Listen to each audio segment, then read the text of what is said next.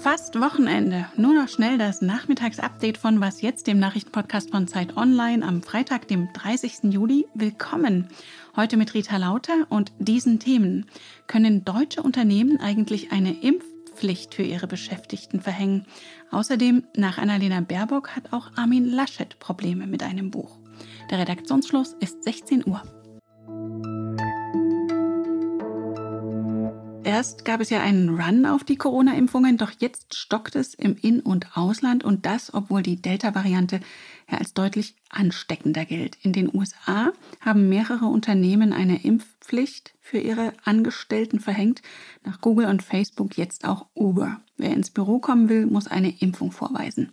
Wie ist denn das eigentlich in Deutschland? Ginge das da überhaupt? Das hat mein Kollege aus dem Arbeitsressort David Gutensohn recherchiert. Grüß dich, David. Ja, hallo. David, du hast mit einem Arbeitsrechtler gesprochen. Wie sieht er denn das? Dürften Arbeitgeber auch hier solche Vorgaben machen, Büroarbeit nur gegen Impfnachweis? Das ist tatsächlich in Deutschland nicht möglich. Also da gibt es momentan einfach kein Gesetz dazu. Das würde nur gehen, wenn es eine sogenannte allgemeine Impfpflicht für Corona geben würde oder wenn man bestimmte Berufsgruppen dazu verpflichten würde, diese Impfungen zu machen. Dazu musste, müsste die Politik aber ein neues Gesetz verabschieden, wie das zum Beispiel im vergangenen Jahr mit der Masernimpfung geschehen ist.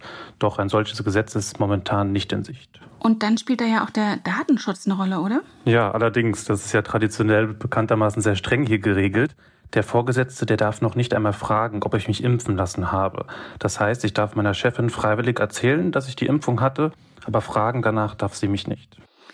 Eine Pflicht geht also nach bisherigem Stand nicht, dürfen Arbeitgeber und Arbeitgeberinnen aber Anreize setzen, eine Impfung sozusagen belohnen? Ja, in der Tat. Also Vorgesetzte dürfen Infoabende organisieren, sie dürfen Material über die Corona-Impfung an ihre Mitarbeiter verteilen, sie dürfen sogar Impftermine beim Betriebsarzt oder im Impfzentrum reservieren.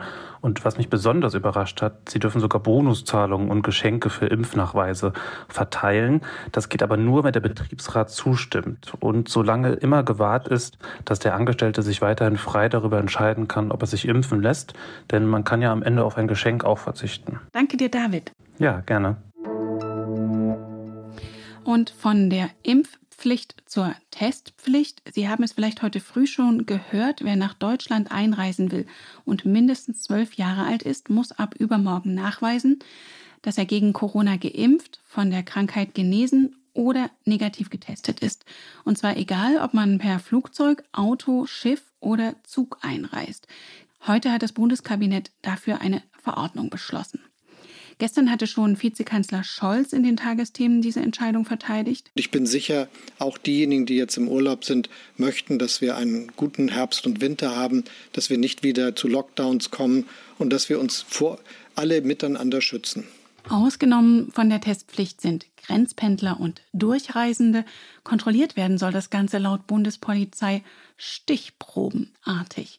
Wer aus einem Virus-Variantengebiet einreisen will, muss sich übrigens auch als geimpfter Mensch testen lassen und die Kosten für die Tests sollen die Rückkehrer selber tragen.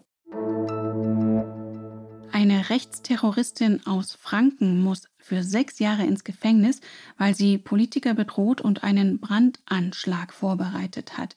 Das hat das Münchner Oberlandesgericht heute entschieden. Es sei erwiesen, dass die 55-jährige Heilpraktikerin in den Jahren 2019 und 20 aus rechtsextremer Gesinnung Drohungen an einen Bürgermeister und einen Landrat verschickt hatte. Zudem hatte sie sich mit Waffen und Materialien zum Bau einer Bombe eingedeckt. Mein Kollege Tom Sundermann hat den Prozess in München beobachtet und erklärt, wie der Vorsitzende Richter das Urteil begründet hat. Der geplante Brandanschlag wurde verhindert, aber auch nur, weil Susanne G. noch rechtzeitig festgenommen wurde. Und ihr Ziel, das hätte sie auch so erreicht, hat der Vorsitzende Richter Michael Höhne gesagt. Sie wollte nämlich ein Klima der Angst schaffen.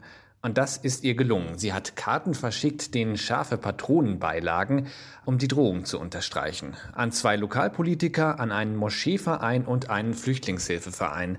Die Betroffenen hätten zu spüren bekommen, dass hier ein Anschlag unmittelbar bevorstand und das würde ihre Lebensqualität bis heute beeinträchtigen.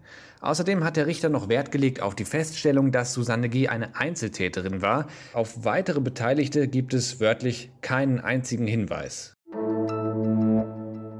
Bücher von Politikern werden gerade in Wahlkampfzeiten nicht nur von Wählerinnen und Wählern konsultiert, sondern auch sogenannte Plagiatsjäger beschäftigen sich gern damit.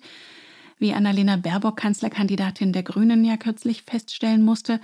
Und nachdem ihre Partei zunächst Rufmordvorwürfe erhob, musste Baerbock dann doch Fehler einräumen. Jetzt steht auch ein älteres Buch von Unionskanzlerkandidat Armin Laschet in der Kritik. Auf Twitter war ein Hinweis auf mögliche Parallelen zwischen einer Passage aus Laschets Buch Die Aufsteigerrepublik Zuwanderung als Chance von 2009 und einer anderen Veröffentlichung aufgetaucht. Laschet räumte daraufhin ein, dass in seinem Werk mindestens ein Urheber des im Buch verwendeten Materials nicht genannt werde. Er wolle ausdrücklich um Entschuldigung für Fehler in dem Buch bitten, die er verantworte, sagte Laschet. Sorgfältiges Arbeiten beim Verfassen von Werken und die Achtung des Urheberrechts seien für ihn auch eine Frage des Respekts vor anderen Autoren. Er werde eine Prüfung des Buchs veranlassen, kündigte er an. Was noch? Broken bottles in the hotel lobby. Wie Musik durch Krisen helfen kann, weiß wohl jeder, der schon mal Liebeskummer hatte. Let it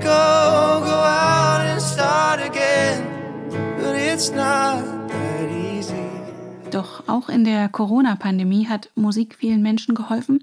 Das ist wissenschaftlich erwiesen. Das Max-Planck-Institut für empirische Ästhetik in Frankfurt am Main hatte Menschen aus sechs Ländern auf drei Kontinenten befragt. Und mehr als die Hälfte der Befragten gab an, Musik zur Bewältigung emotionaler und sozialer Stressfaktoren zu verwenden, schreibt das Forschungsteam.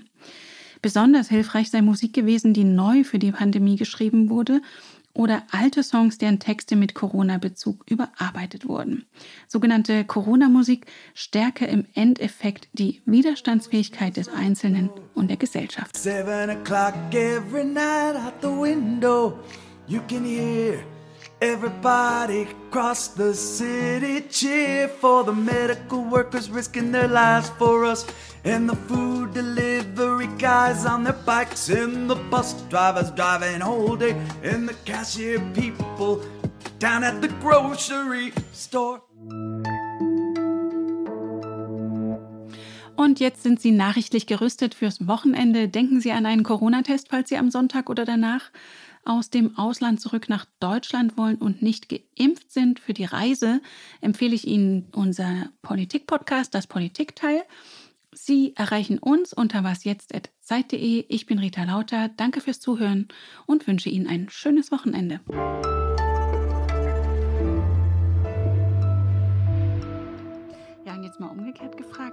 Nicht zurück ins Office will, der könnte sich ja nach der Logik der US-Unternehmensimpfpflicht einfach nicht impfen lassen, damit er im Homeoffice bleiben kann, oder? Ja, da bringst du unsere Hörer vielleicht auf verrückte Ideen. Ich glaube aber nicht, dass man sich sein Homeoffice so am Strand sichern kann.